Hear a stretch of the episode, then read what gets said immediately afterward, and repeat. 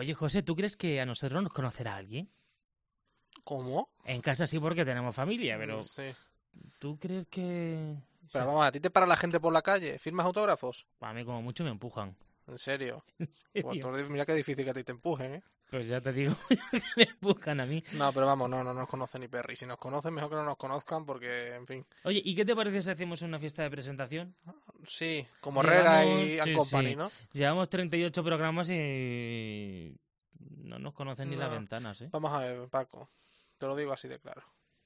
Yo me iré de aquí cuando tú te vayas. Ya como está. le dijo Pepe Domingo Herrera. Mientras Pues- él esté aquí, él sigue. Pues a lo mejor nos quedan años. A lo mejor. Sí, eso es lo que tú te crees. No, Vamos a ver. Toco sí, sí, madera. No, sí, yo, yo creo que nos merecemos que nos echen ya. Yo creo que también.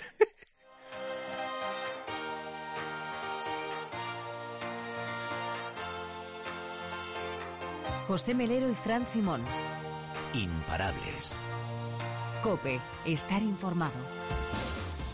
Bueno, pues mientras se decide o no si seguimos en la casa, arrancamos una nueva edición de Imparables, que esta semana, y nos ponemos ya serio, tiene varios nombres propios. El de Sonia, una madre que hace 15 meses perdió a su hija de 13 años, Laia, después de ser asesinada por el vecino de los abuelos paternos de la menor. 15 meses después, Sonia lucha cada día por no hundirse. No tiene más remedio que salir adelante, porque tiene otro hijo, de 16 años. Juntos hacen piña, y juntos, seguro, saldrán adelante. Y vamos a hablar también de colegios que han reabierto hace unas semanas sus puertas tras las vacaciones. Y al igual que con el inicio del curso universitario denunciábamos las novatadas, a los que eran sometidos los alumnos que ingresaban en los colegios mayores para iniciar sus carreras, en esta ocasión ponemos el foco en el acoso escolar más bien conocido como bullying, al que se ven sometidos cientos de escolares en los centros españoles. Vamos a conocer los casos de Yaiza y Miguel, jóvenes que ambos tuvieron que superar las consecuencias del bullying. Hoy son felices, pero lo pasaron realmente mal. Mal también lo está pasando Carmen, aunque por motivos de salud, que ya sabemos es lo más importante y lo más valioso en la vida. Padece una enfermedad que ha adquirido algo más de protagonismo en los últimos años como consecuencia de la contaminación y que como sigamos así va a ir en aumento en el futuro. Luego te lo cuento, pero de momento quédate ya con este nombre, sensibilidad química múltiple. Todo esto y mucho más contenidos en nuestra web en cope.es. Nos buscas, eh, nos buscas como imparables en la sección de podcast y también en nuestras redes sociales, en Twitter y Facebook. Sin más, comienza la trigésima octava edición de Imparables. Vamos a ello.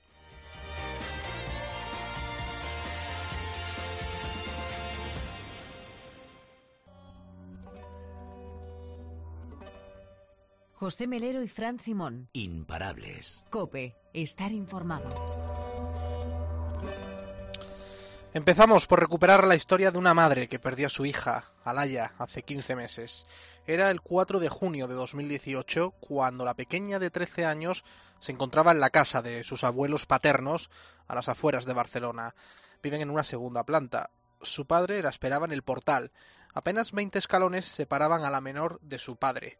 Cuando Laya se disponía a ir a su encuentro, se topó con un ogro a mitad de camino, en el rellano de la primera planta.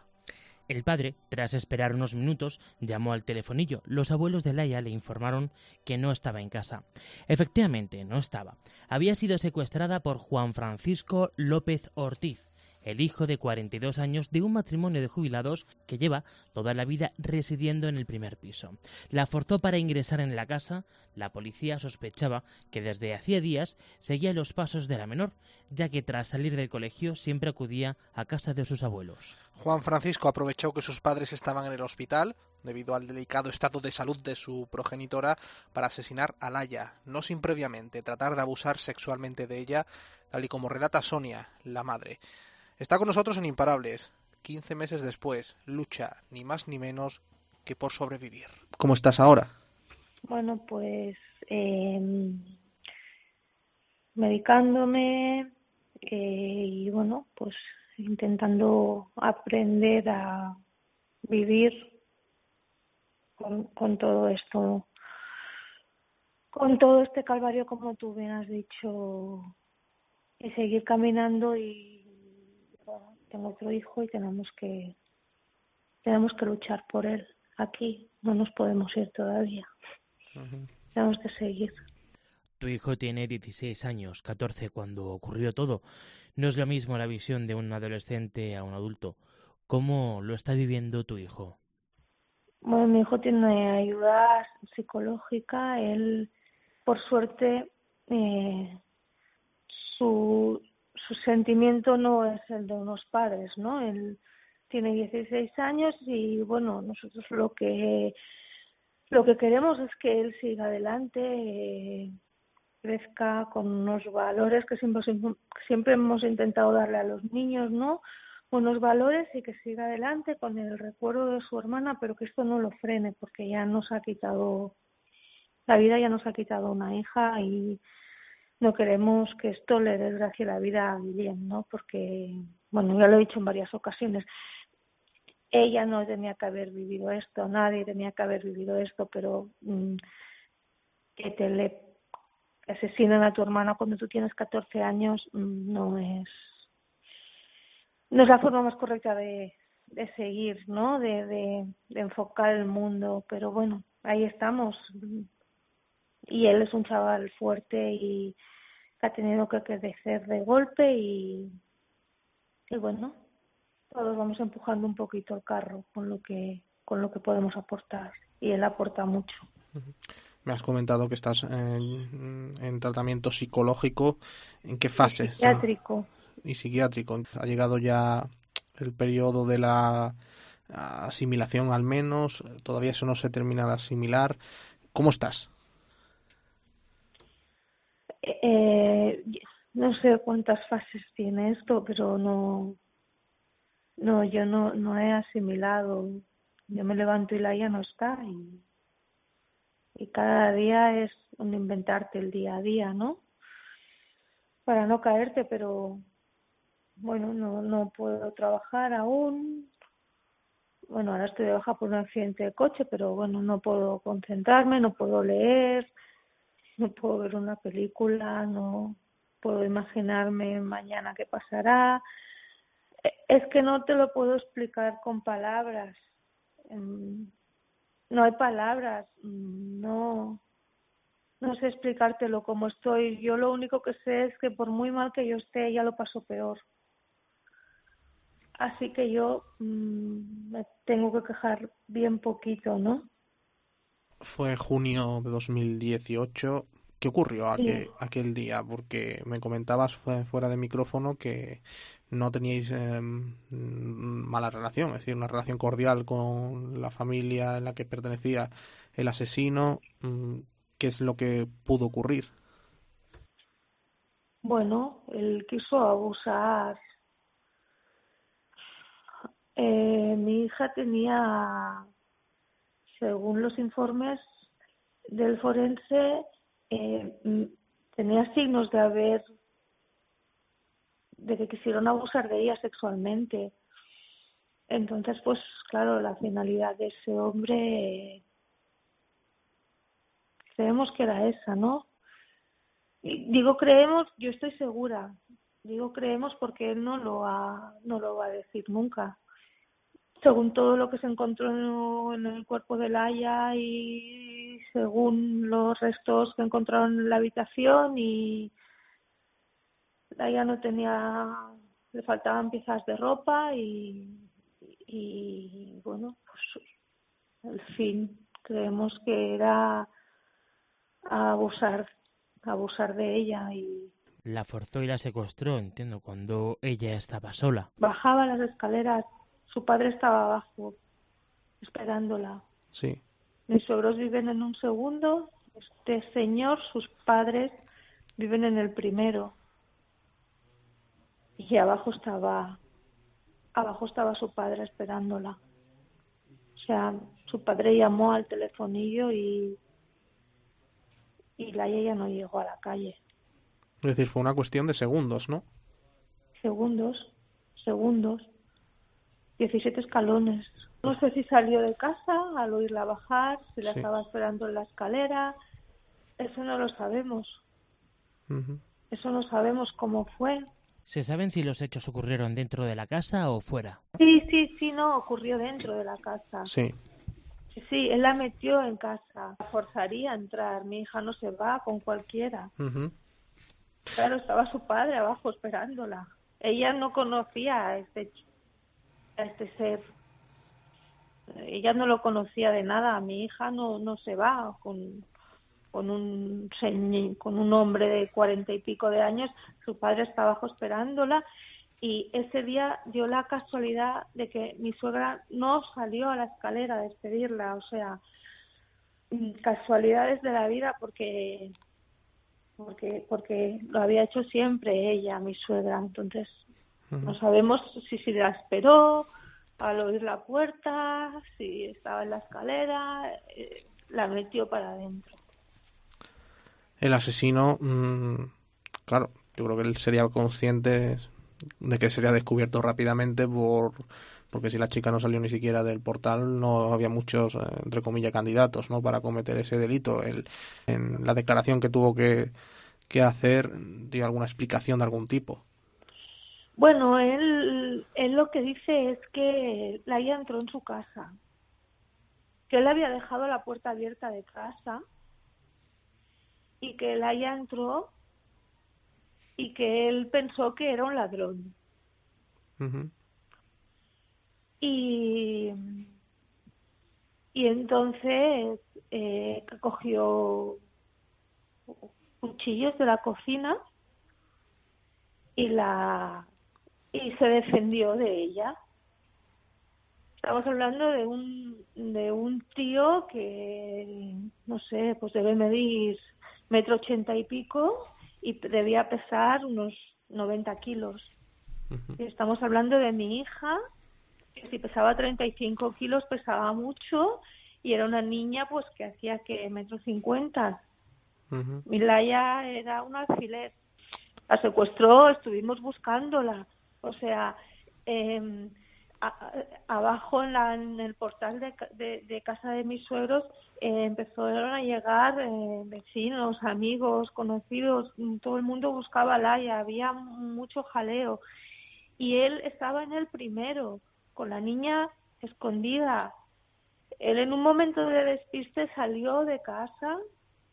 Esto lo sabemos porque lo grabaron las cámaras de, un comercio de delante salió de casa con bolsas de basura con la ropa de mi hija con las sábanas con toda la ropa manchada y lo fue tirado al container y volvió a casa Estoy hablando desde las 7 hasta las 10 y pico de la tarde que, que mi hermano y, y mi cuñado entraron al piso.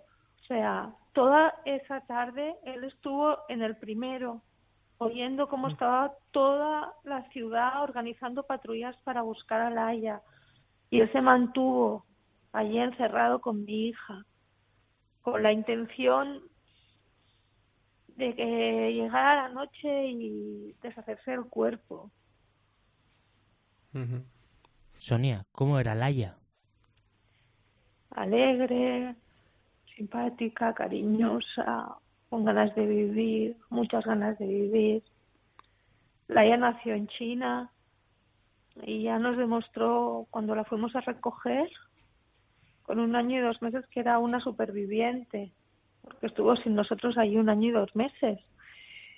Y llegó aquí y, bueno, nos adoptó de seguida y a su hermano también y, y Laia era una niña de 13 años que al día siguiente se iba de campamentos que empezaba a la ESO, que acababa sexto de primaria, que le quedaba todo por vivir, ¿no? Y bueno, era una alegría, una posi- positiva, con, con, con transmitía vida. Sonia, ¿y tú, mm, en tratamiento cómo estás? ¿Qué esperas ahora de, de la vida en el futuro? Mira, yo espero que este señor eh, monstruo, digo señor porque me está yendo mucha gente y no, que no hay que perder las formas, ¿no?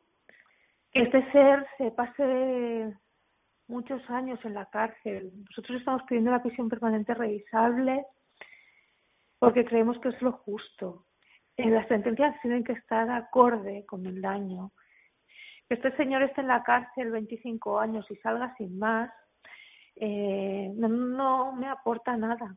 A mí lo que me aporta es que esté en la cárcel, que se reinserte, que cuando tenga que salir eh, sea revisado otra vez, sea, sea estudiado si este señor puede vivir en sociedad y salga a la calle con unos certificados eh, donde nos den la seguridad de que puede estar en sociedad, de que esto no se lo va a hacer a mi hijo. Porque ti, Sonia, ¿qué sentimientos sientes hacia esa persona? ¿Venganza, no rencor? no, no, no, no, no, no. No me puedo permitir sentir rabia porque me, me enferma más. Entonces, eh, yo lo que intento es tener el recuerdo alegre de mi hija. Eh, eh, cuando, cuando me vengo abajo, son muchas horas al día las que estoy abajo, eh, llorar y echarla de menos. Pero yo no puedo, no me puedo permitir pensar en él. Mi energía no puede ir para allá. No, no quiero. No quiero porque enfermaría más. No. Tengo muchas vivencias bonitas con Laia y, y este señor ni estaba enfermo, eh, los estudios forenses así lo han dicho, ha pedido otro estudio psiquiátrico ahora para volverse a justificar y aquí otra vez recalcan que era una persona con una que es una persona con una inteligencia superior a la normal, que es una persona que controla lo que hace, no puedo, no puedo, si ya yo voy reviviendo esto y en mi mente solo hay esto y este bucle y este bucle y este bucle, acabaría no llegando nunca a, a, a medio curarme para poder eh, malvivir los años que me quedan, ¿no? Que es lo que tengo que conseguir, aprender a estar aquí, que tengo un hijo. Y recreándome en, en cosas malas no puedo. O sea, que tengo los recuerdos de Laia, tengo sus 13 años con nosotros y muchos momentos felices que es ahí donde me tengo que refugiar. Es el testimonio de Sonia. El juicio será el año que viene. Casos de este tipo ponen, José, la piel de, gallina. Y en estos casos las familias siempre además se preguntan por qué nos ha tocado a nosotros.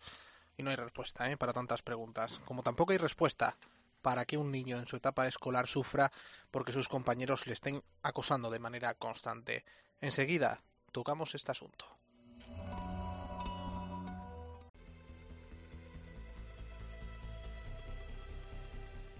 José Melero y Fran Simón. Imparables. Cope, estar informado. Los colegios han reabierto hace unas semanas sus puertas tras las vacaciones estivales. Y al igual que con el inicio del curso universitario, denunciábamos las novatadas a los que eran sometidos los alumnos que ingresaban en los colegios mayores para iniciar sus carreras.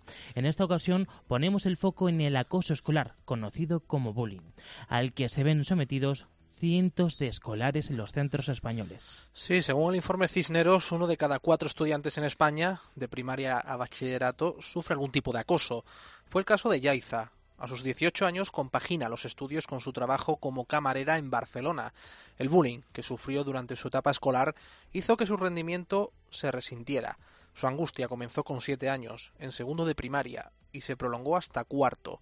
Ocho de sus compañeras hacían a Yaiza la vida imposible recibía insultos y agresiones. Era un jueves, después del comedor tocaba plástica y había el profe de, prácticas. Pues eso de que él se va un momento, las chicas tiran un boli al suelo, mi boli, voy a cogerlo y me tiraron una mesa encima. Me tuve que ir al hospital y el, y el doctor me dijo, te llega a dar nada, unos centímetros más abajo y te quedas en silla de ruedas. Como sucede en tantas ocasiones, Yaiza optó por sufrir en silencio hasta que su madre se acabó enterando del calvario por el que estaba pasando su hija. Pero en los tres cursos anteriores los padres empezaban a sospechar que algo ocurría. Mientras Yaiza sufría en soledad, sus acosadoras la amenazaban. Estaba amenazada. Como digas algo va a ser peor. Si yo, por ejemplo, estaba en el patio y me iba corriendo, decían, como digas algo, mm, va a ser peor, no sé qué, y a lo mejor luego tocaba gimnasia y mi cabeza acababa en el váter. O sea, te metieron la cabeza en el váter. Sí, y me tiraban papel mojado. Tras cursar cuarto de primaria, los padres de Yaiza decidieron cambiarla de colegio, pero en los dos últimos cursos la situación no terminó de mejorar. Los insultos y la soledad se extendieron hasta los primeros cursos de secundaria. Quinto y sexto sufrí también, me dejaban sola y tal, no querían saber nada de mí, me, decían de todo, ¿sabes? Primero de la ESO fue más o menos. Yo ya tenía miedo de por sí de acercarme a la gente porque después de cinco años después de sufrir no te quedan tampoco ganas de y si me acerco a este qué pasa te quedan dudas y claro como me veían cohibida a mí en clase las niñas de primero de la ESO pues yo estaba en una punta y en la otra punta estaban todos los demás sabes el punto de inflexión de Yeiza se produjo el año que repitió segundo de la ESO Sí, y encima no por mujeres, no, no, sino por un simple niño que hasta que me cansé cogí, mmm, se metió con mi madre. Conmigo te puedes meter lo que tú quieras, pero con mi madre no la menciones. Le pegué un galletón porque ya no podía aguantar más, me lo devolvió, le pegué un puñetazo y ahí acabó todo. Bien hecho. ¿eh? No obstante, a Yaiza le costó mucho superar tantos años de penurias. Fue una travesía en el que la joven se planteó cometer la locura de quitarse la vida.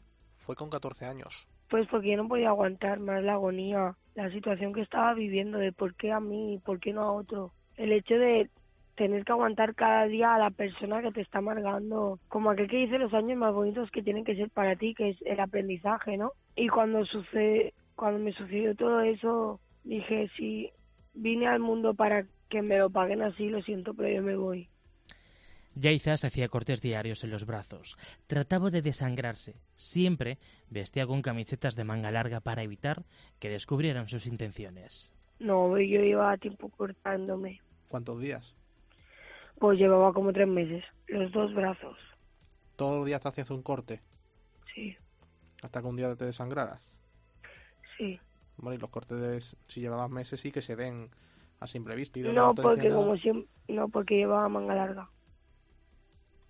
Con el paso del tiempo, Yaiza ha aprendido a superarlo y hoy es una chica feliz, tiene novio, incluso se ha animado a retomar los estudios, ya se ha graduado y se ha marcado como objetivo hacer administración y gestión.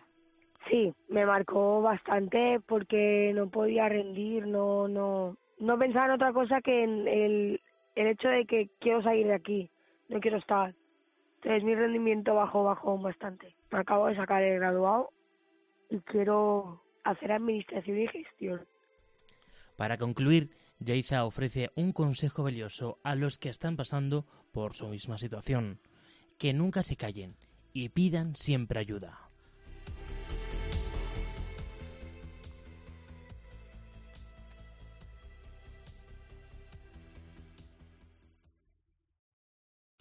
Hablamos de Miguel, que fue víctima del acoso en el aula. Un mal que solo curó la universidad. Cuando accedió, hizo borrón y cuenta nueva. Miguel, ¿qué tal? Muy buenas. Muy buenas. Miguel, ¿ahora mismo tienes? 36 años. ¿Y lo sufriste en tu etapa de primaria, de secundaria, en ambas? Lo sufrí desde más o menos los 14, 15 hasta los 17, 18. ¿Cómo empezó todo? Pues lo cierto es que en mi caso eh, fue fundamentalmente por una envidia que surgió en, un matrimonio del colegio. Se iba a organizar un viaje mm, por parte de la asociación de padres. Le tocó a, les, tocó a mis padres el viaje y bueno, eh, hubo un matrimonio que no estuvo de acuerdo con esa decisión, que dijo que había habido tongo, que se había amañado y que porque iban mis padres a ese viaje. Yo era ajeno a todo esto, yo no sabía nada. El viaje no lo hicieron al final porque mi abuela materna se puso muy enferma y entonces mis padres decidieron cancelarlo porque era más importante quedarse en, Madrid cuidándola. Aún así, este matrimonio dijo que había habido tongo y entonces empezó a movilizar a otros matrimonios y de ahí a los chavales a que me atacasen, literalmente me atacasen y me dijeran de todo, incluso llegando a agresiones físicas. Una etapa en la que, bueno, Miguel, en la preadolescencia, la adolescencia, incide mucho en, en la autoestima y además, bueno, pues en estas edades nos estamos forjando la personalidad. ¿Esto a ti te marcó? Eh, me marcó en el sentido de que ahora, como yo digo, lo que no te mata te hace más fuerte. Entonces ahora sí, me marcó en el sentido de que yo ahora eh, estoy, me, estoy bien, eh, tengo mis amigos, tengo mi familia, tengo mi trabajo. Lo que pasa es que, claro, en aquella época uno no tiene las defensas que tiene ahora, no tiene la madurez para darse cuenta y por tanto sí, me hacían sentir, claro, además daba la casualidad de que yo era de los más bajitos de la clase y teniendo en cuenta que mi cuerpo no era muy grande, era una víctima fácil para agresiones físicas, entonces pasaron rápidamente de pues eso de insultos, de hacerte sentir inferior, de hacerte sentir culpable por todo, a agredirte. Entonces eso erosiona automáticamente tu personalidad y hace que sientas que tendrías que pedir perdón en lugar de, de que te digan a ti perdón. ¿Cómo eran esas agresiones? ¿Eran más físicas? ¿Eran insultos? ¿Qué llegaban a hacerte? Eh, los insultos hacerte sentir inferior ante todo, hacerte sentir que no podías hacer nada para evitar los males y que además eran merecidos, que tú estabas ahí y tienes que tragártelos porque eras pequeño y no podías defenderte. Y luego las agresiones ya físicas, pues las collejas, tortas, que te cogieran también entre varios, pues por dos por la, uno por las manos y otro por las piernas, abrirte de piernas y hacerte chocar contra, por ejemplo, los postes de de los mm, de los equipos de baloncesto o los postes de las porterías. Eh, te lo pintaban como broma, pero claro, no se lo hacían a todos. Ahí estaba la cosa, en que te hacían sentir como que, ah, intégrate, ríete. Pero luego te dabas cuenta y eso nos pasaba a muy poquitos, por no decir exclusivamente a los que nos hacían estas cosas. Entonces al final era una mezcla de agresión física y además que tú dieras las gracias de que te lo hicieran porque como que te integraban. Miguel, antes de sufrir bullying, de sufrir acoso, ¿eres buen estudiante? Yo era estudiante medio, nunca me he destacado por mis notas. Eh, sí que es verdad que, por ejemplo, en temas de informática se, me daba muy, muy bien. En la informática siempre me ha gustado. En los demás, historia, por ejemplo, jamás me ha entrado. Matemáticas me gustaba, la física me costaba. Pero hasta los 15 años era un hombre de notas medias, pues entre el 6, 7 y medio, algún 8, algún 9, sí, siempre, pero yo eran notas medias. Pero a partir de los 14, 15 años radicalmente bajaron mis notas, suspendía en verano, suspendía, pasaba de curso con alguna pendiente y yo notaba que, que por mucho que me esforzase no llegaba al nivel que se suponía que tenía que llegar. O sea que eso desde luego afectó. Lo digo porque efectivamente cuando hay un acoso de este tipo las notas suelen bajar y otro patrón que suele ser común es que los chicos sufren en silencio, es decir, no lo cuentan en casa, no lo cuentan los profesores. ¿Tus padres estaban al tanto de todo esto?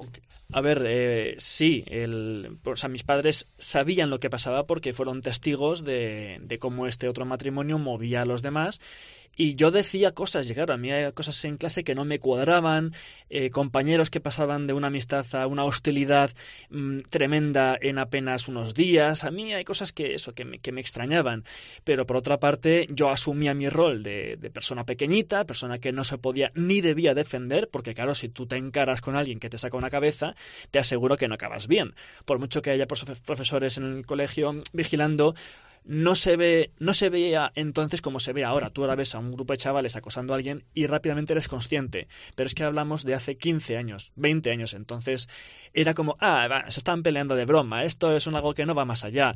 No estaba tan concienciada la gente como está hoy en día. Entonces, eh, aunque eran veían lo que pasaba, no se tenía esa conciencia de están acosando a mi hijo o están acosando a un compañero o a un alumno. Era bueno, entre chavales esto es competitividad, como decían ellos.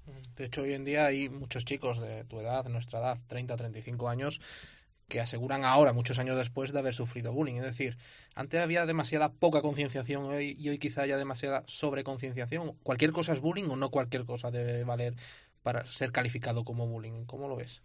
No, no, no. Vamos a ver, una cosa es el, el ambiente en clase, las bromas. A mí, yo soy una persona bromista, me gustan las bromas, pero la broma pasa a ser acoso cuando ya vas a humillar a reírte de alguien, a hacerle sentir mal y que además te tenga que pedir perdón casi por existir, que es lo que te hacían sentir ellos, de perdón por, por estar aquí, te he tocado como compañero, entonces hay un pequeño límite, es decir, una broma de, de, llamarle a alguien, ah, no seas tonto, pues ya está, pero cuando vas a decirle, es que eres inferior, y tienes que sentirte mal, eso ya no es buen ambiente. Y eso es además, yo creo que es detectable porque incluso se ve en clase. Esas cosas, los abusones se ven rápidamente en clase. Son dominantes y no aceptan la autoridad. Y cuando el profesor se va, rápidamente empiezan a meter lío. Entonces, eh, yo creo que eso... Mm, tiene un límite bastante visible. Tú ves perfectamente cuando alguien se porta mal con otro compañero y cuando intentan denigrar. O por lo menos yo lo vi así y tengo gente relacionada con el mundo de, la enseñanza que me lo dicen, que reconocer a un abusón o a un líder de estos de abusones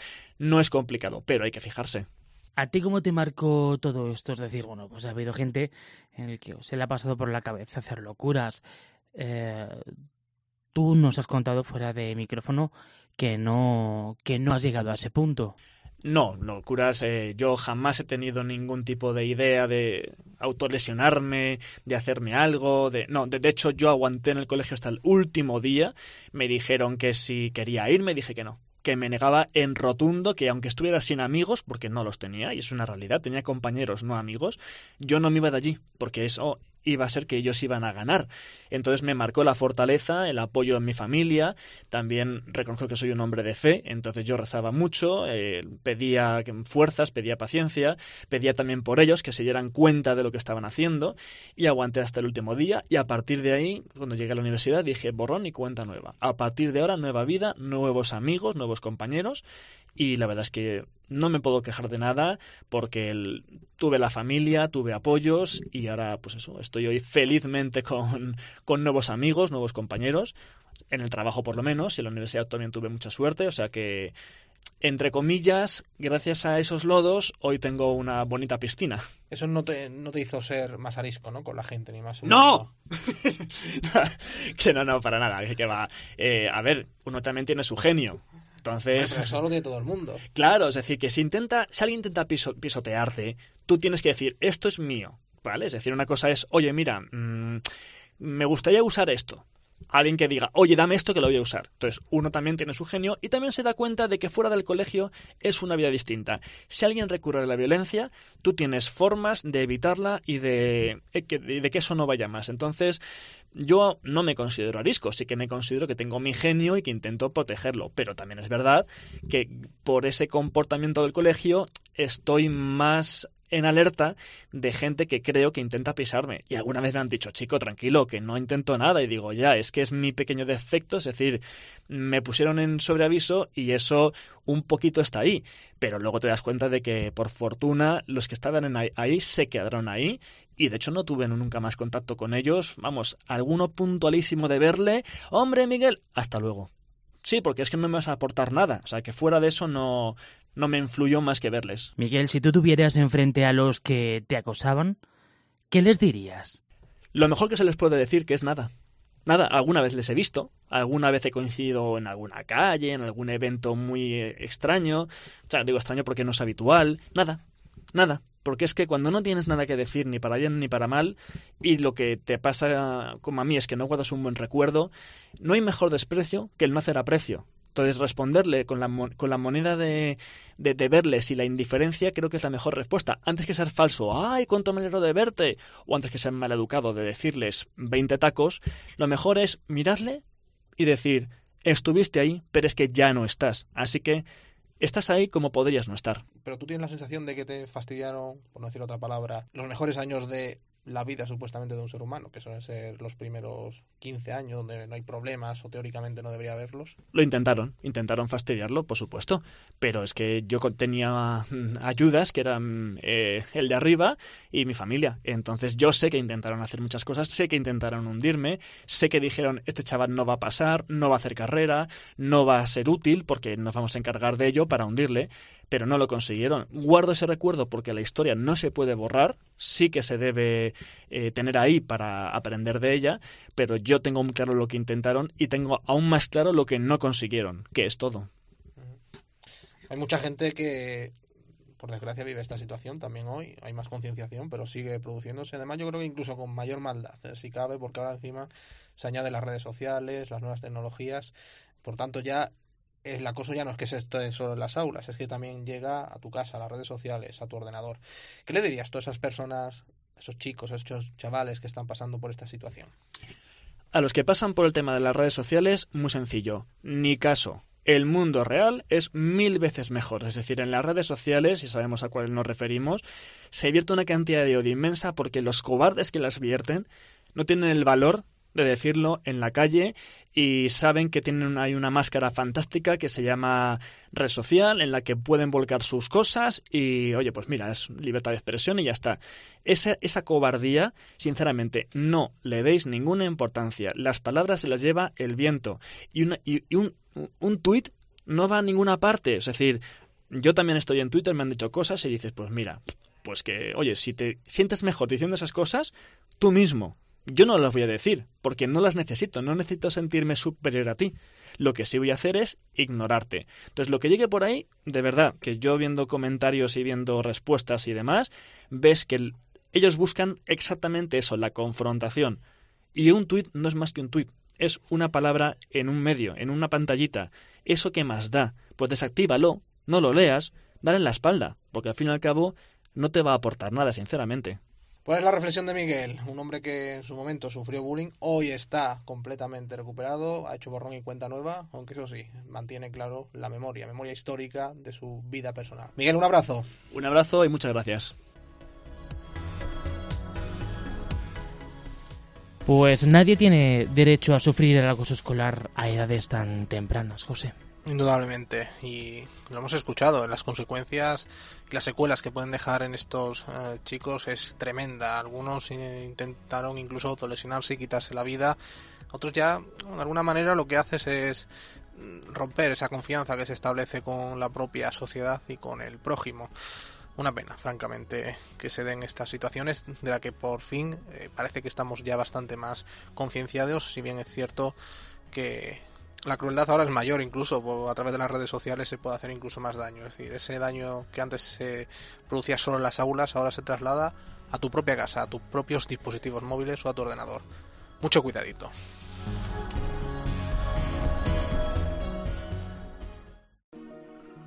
José Melero y Fran Simón. Imparables. Cope, estar informado.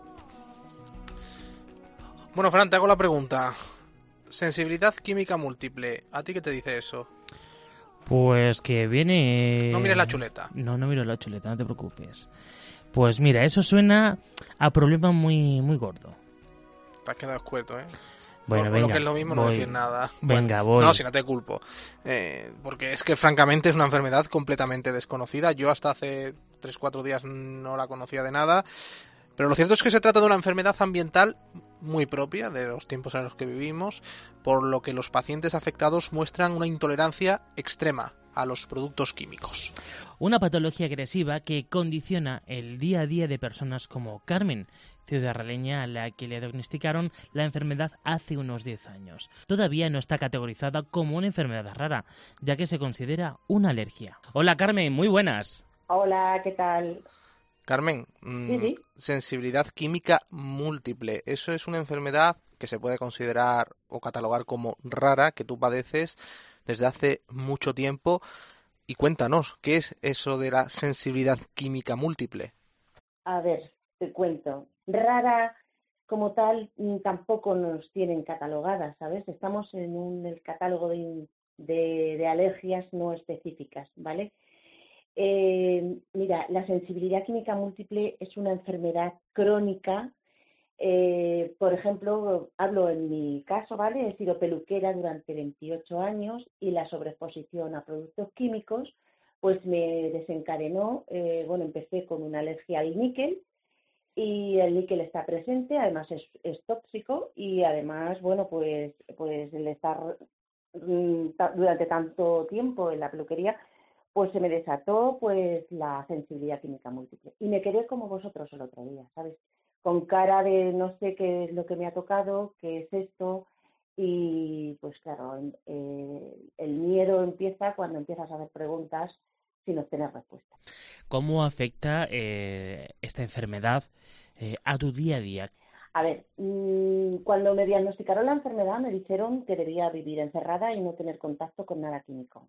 Eh, me afecta eh, digestivo, eh, en la piel y lo que respiro, ¿vale? En todos los aspectos. ¿Cómo me afecta? Pues fíjate, te voy a contar lo que me pasó ayer directamente, ¿vale? Fíjate, eh, eh, en mi bloque de pisos eh, vivimos justo 16 vecinos, ¿vale? Gracias a ellos ya no se limpian con productos químicos fuertes, sino que solamente con vinagre, ¿vale? Bueno, se lo dije y no tuve ningún problema con ello. Pero claro, el que tú uses desodorante, uses suavizante en tu colada, uses perfume, fíjate, para ti es algo normal, igual que para mí lo era en su día, pero para mí eso se ha convertido en mi gran enemigo. Me mata directamente así, me asfixia. No te pueden imaginar lo que me produjo ayer por la tarde, porque eh, la ventana la tenía abierta de la cocina, subía el olor del perfume que no que, se habían echado de hace rato. Fíjate el olor que, o sea, el, como yo digo, el sentido del olfato, qué agudo lo tengo, ¿vale? Pues directamente es olerlo y mi cuerpo entra completamente en, en una, eh, pues en una, no, me sale la palabra, pero es una catástrofe, ¿vale? Porque eh, eh, completamente me asfixio, la glotis es como si se me cerrase, me quedo completamente sin voz, noté como por dentro tienes como si fuese un alien, ¿sabes?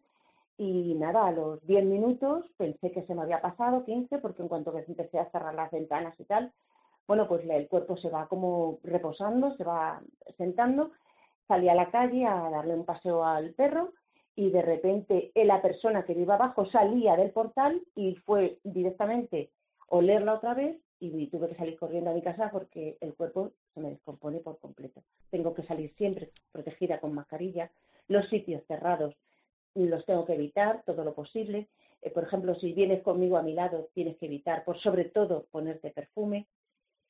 Es una pesadilla. ¿Y la, la mascarilla es solo palia o, al menos No, mira, la mascarilla que llevo además no es la que debo de llevar, ¿vale? Lo que pasa es que reconozco que es la más cómoda. La mascarilla que llevo nos debería, de llevar estas que salen, eh, que las hemos visto como los campos de concentración, las que usan para fumigar los jardines. O sea, tú imagínate salir a la calle con eso. A ver, que cuando tenga que llegar el momento, pues si no me tengo más remedio, pues saldré. Pero yo no quiero eso. Yo quiero que antes me solucionen este problema, pero no a mí, ojo, es que cada vez estamos más personas en España.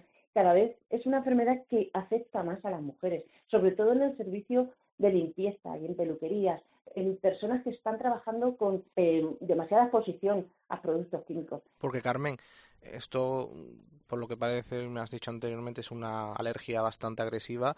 Y como toda alergia, mm, supongo que hace 10 años te apareció de repente, porque tú anteriormente no tenías ningún síntoma. Eh, a ver, no, a ver, te cuento. El estar trabajando en la peluquería, bueno, pues eso, eh, siempre he sido, ya te he dicho que como he sido alérgica al níquel, el níquel desgraciadamente está presente en nuestra vida normal y está presente en los tintes, está presente pues en lo que en, platos, en cucharas, en nuestras ollas, está presente en los, en los productos cosméticos, en una barra de labios, en una sombra de ojos, y fíjate como dices, en una almohada, o sea, es que es impresionante.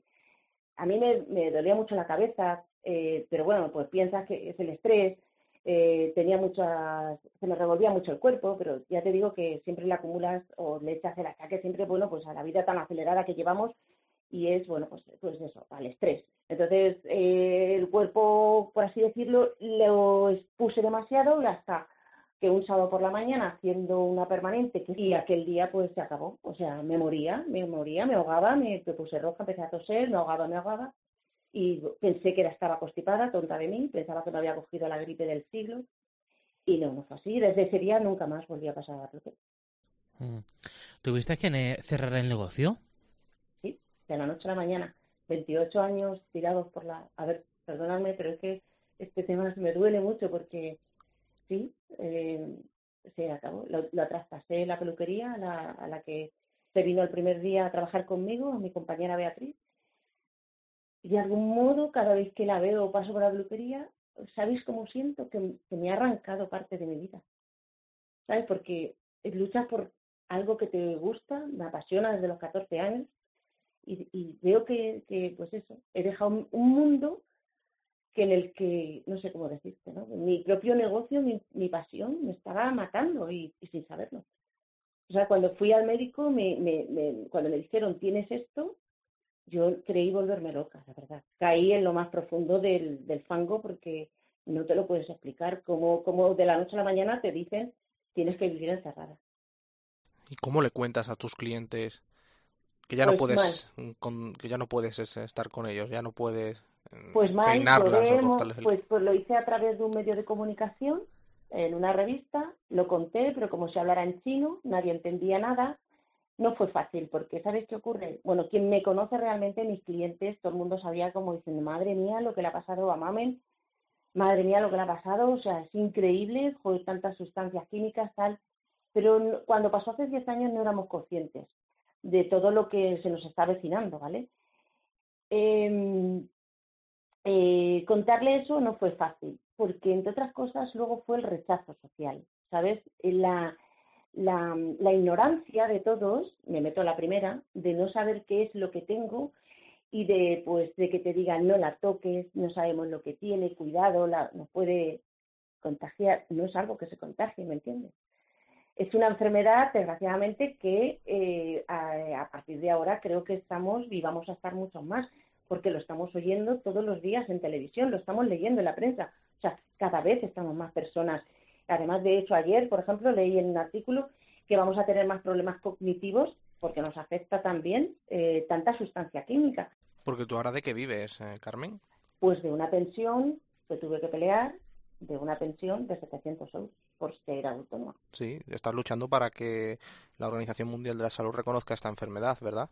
Sí, porque mira, la OMS, la OMS por un lado dice que los factores medioambientales nos afectan a la salud y eso lo estamos oyendo, lo estamos viendo y de hecho estamos eh, pues estamos intentando, bueno, me he unido a una gran a grandes personas que están luchando pues porque el bifenol A desaparezca, pues porque se tenga mucho más cuidado por los plásticos, por no sé qué, o sea, no es algo que dices que me está afectando a mí, no, es que es algo que, hay, que tenemos que tener en cuenta que nos está afectando a todos. Y el problema que tenemos es que no tenemos una cobertura, ¿me entiendes? O sea, una vez que te dan ese diagnóstico estás eh, más perdida todavía.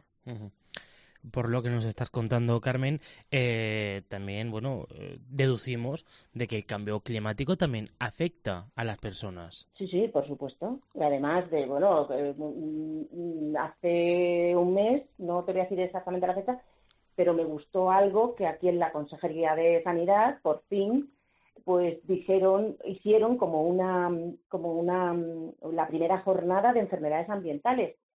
Como que parece, pero de verdad, que, que, que se hacen cosas, pero son tan poquitas y son tan necesarias, porque no ni imagináis la cantidad de personas que estamos sufriendo este tipo de enfermedades y con muy, muy poquitas coberturas. Hace un tiempecito escribiste un libro que se llama Tejiendo el alma. ¿Cómo surgió? Pues mira, surgió porque cuando vuelve todo al principio, pues nada, me diagnosticaron esto y me dijeron vive encerrada, ya te digo que caí en lo más profundo del fango y bueno, pues aquí eché mano de mi abuela, de lo que me enseñó y aprendí en el colegio, San José, y bueno, pues antes pues formaba parte de las labores, ¿no? De nuestras casas, o sea, de aprender labores en los colegios y me enseñaban a hacer, me enseñaron a hacer ganchillo. Y es aquellas horas tan, tan tristes que pasaba, porque una vez que mi hijo se iba al colegio me quedaba sola, pues como que pues se me ocurrió enganchar el, un ovillo de lana y una aguja de ganchillo. Entonces me di, me di cuenta que mientras tejía, el cerebro como que dejaba de pensar en, todos los problemas, todos los problemas que se me avecinaron, ¿no? Económicos, sociales, laborales, eh, judiciales, o sea, todo. Entonces como que me daba cuenta que al tejer pues mi, mi mente pues descansaba. Entonces empezaba pues un, dos, tres, eh, pues eh, un, dos, tres, además lo, en una reseña del libro viene así, ¿no? Es algo que dices, te das cuenta que estoy tejiendo y mi, y mi cabeza pues se va como tranquilizando. ¿Ha logrado tejer, mm, ocupar el puesto que tenía la peluquería en tu vida? No. He logrado tejer lo que las personas me aportan cada día. Eso sí me quedo con eso, con, con, lo que me está aportando el ser humano, las, las personas.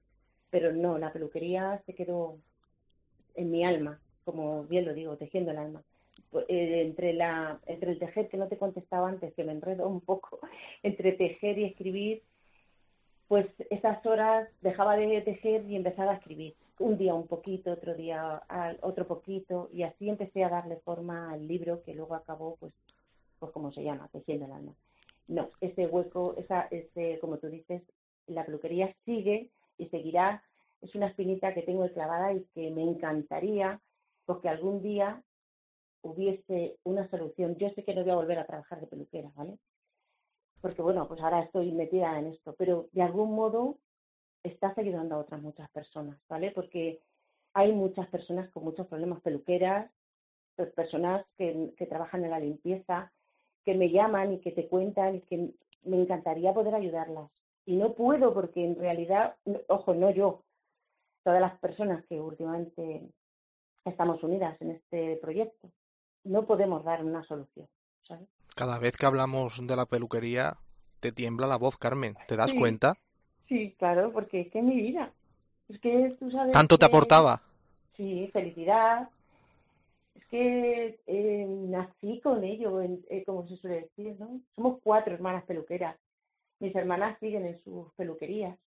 Hemos aprendido tanto y luego las personas, date cuenta que la peluquería, estás con el cliente tocándole, o sea, a ver si me entiendes. Si tú vas a que yo te corte el pelo, estás dejando que me transmites, ¿sabes? Sensaciones. Entonces, todo eso es con lo que te quedas. Y luego la, peluquería es un arte, entonces siempre me ha gustado mucho el arte y entonces, no sé, de algún modo, pues sigue ahí la peluquería. Y Carmen, ahora, después de todo esto, ¿tú ya qué esperas de la vida? Bueno, pues Buena pregunta. Espero de la vida que, no sé, como que seamos más conscientes de lo que te estoy diciendo, que tenemos que preocuparnos más por nuestro planeta, por el medio ambiente. Pues espero de la vida que se tomen soluciones, que, que la sensibilidad química múltiple, pues, pues eh, ahora desde la asociación que llevamos dos años trabajando pues un poco por dar visibilidad a estas enfermedades, pues que se tome más en cuenta, que, creo que hay problemas muy serios, muy, de verdad, muy, muy desgarradores, que también hay adolescentes con estos problemas. ¿Qué espero de la vida? Pues lo que te estoy diciendo, no sé, que seamos más conscientes de que tenemos que cuidar el medio ambiente, que mientras que cuidemos el medio ambiente nos estamos cuidando nosotros. Pues sí, qué gran razón lleva Carmen. Antes de terminar, quiero leer un fragmento del, de lo que de su libro. Pone, eh, quiero sentirme viva, más viva que nunca. Quiero ver crecer a mi hijo y compartir mi vida con él. Quiero vivir cada momento como si fuera el último. Quiero oler, tocar, ver. Quiero sentir el aire limpio en el que, en el rostro. Quiero abrir puertas y ventanas para dejar pasar la luz.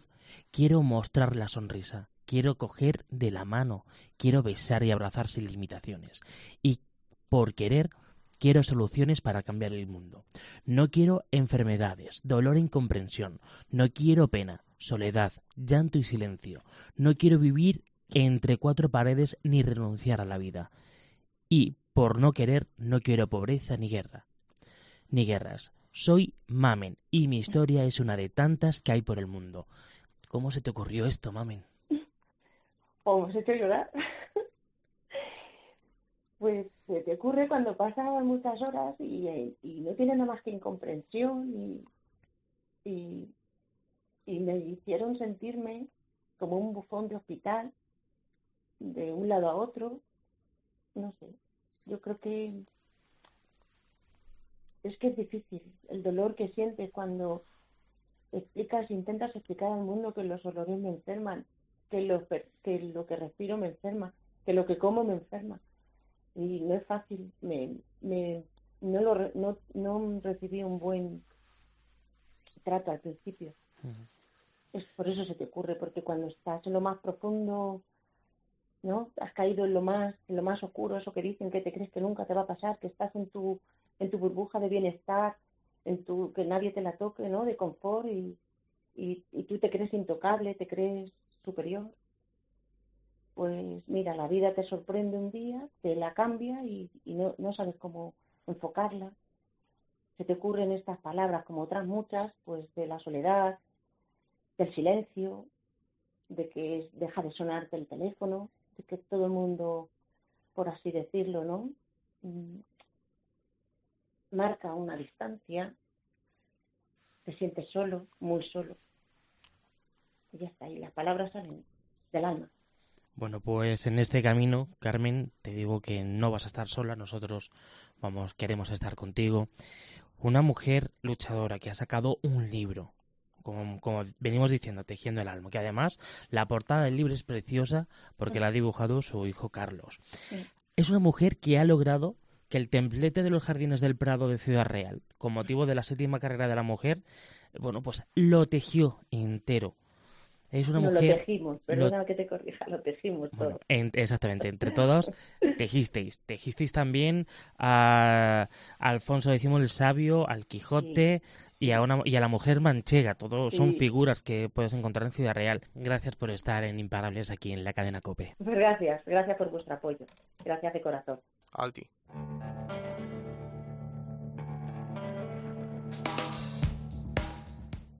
José Melero y Fran Simón. Imparables. Cope, estar informado.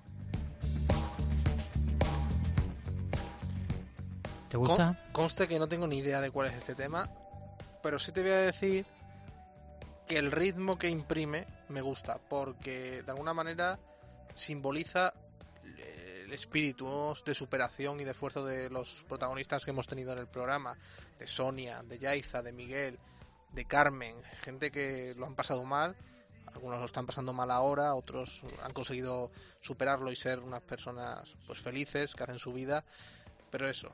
es Y hay otras como. Carmen que está intentando... Pero transmiten Carmen eso, transmite eso, eh, optimismo y yo creo que antes o después, de una manera u otra, estoy convencido de que van a salir adelante.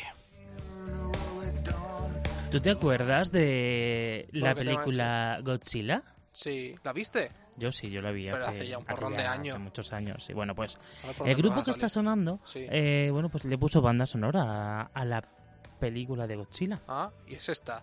Es esta. ¿Y No, bueno, esta no es la versión, esta no es la banda sonora oficial. Mira, mira, mira, mira. Bueno, pues el grupo se llama The Wildflowers. Oh, Lo la vida. compone Jacob Dylan, el hijo de Bob Dylan. Hombre, un mito. Un grande. La verdad que tiene un, un buen, buen toque. Sí, sí. A ver.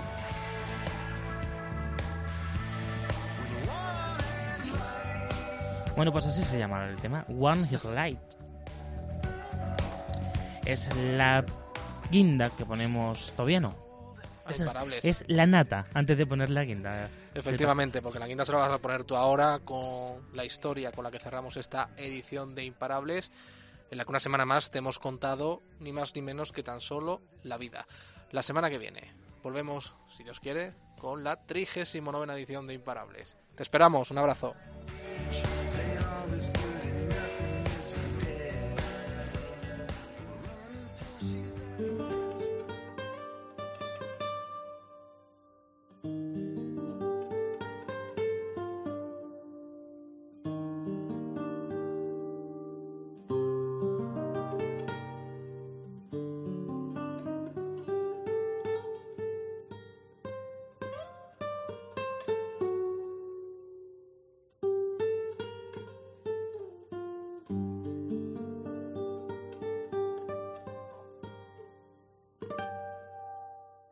Hoy os traemos la realidad de un joven torero de 25 años, que no fue hasta el pasado mes de marzo cuando abandonó el Hospital Nacional de Parapléjicos de Toledo, donde permaneció ingresado durante ocho meses, después de que en mayo de 2018 sufriera una grave lesión cervical durante un entrenamiento en una plaza de toros. El diestro ha recuperado un 70% de la movilidad en sus extremidades, tras la lesión que sufrió en las vértebras C3 y C4.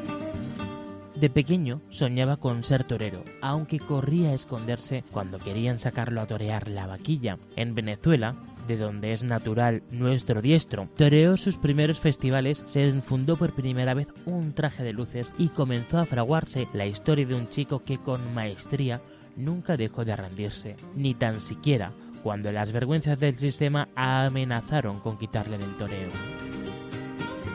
Con 16 años dejó a su familia en Venezuela para trasladarse a España y así alcanzar su sueño, el de ser torero. Su juventud fue dura a miles de kilómetros de su país. Esta circunstancia ha hecho de nuestro protagonista un hombre con un espíritu de lucha envidiable.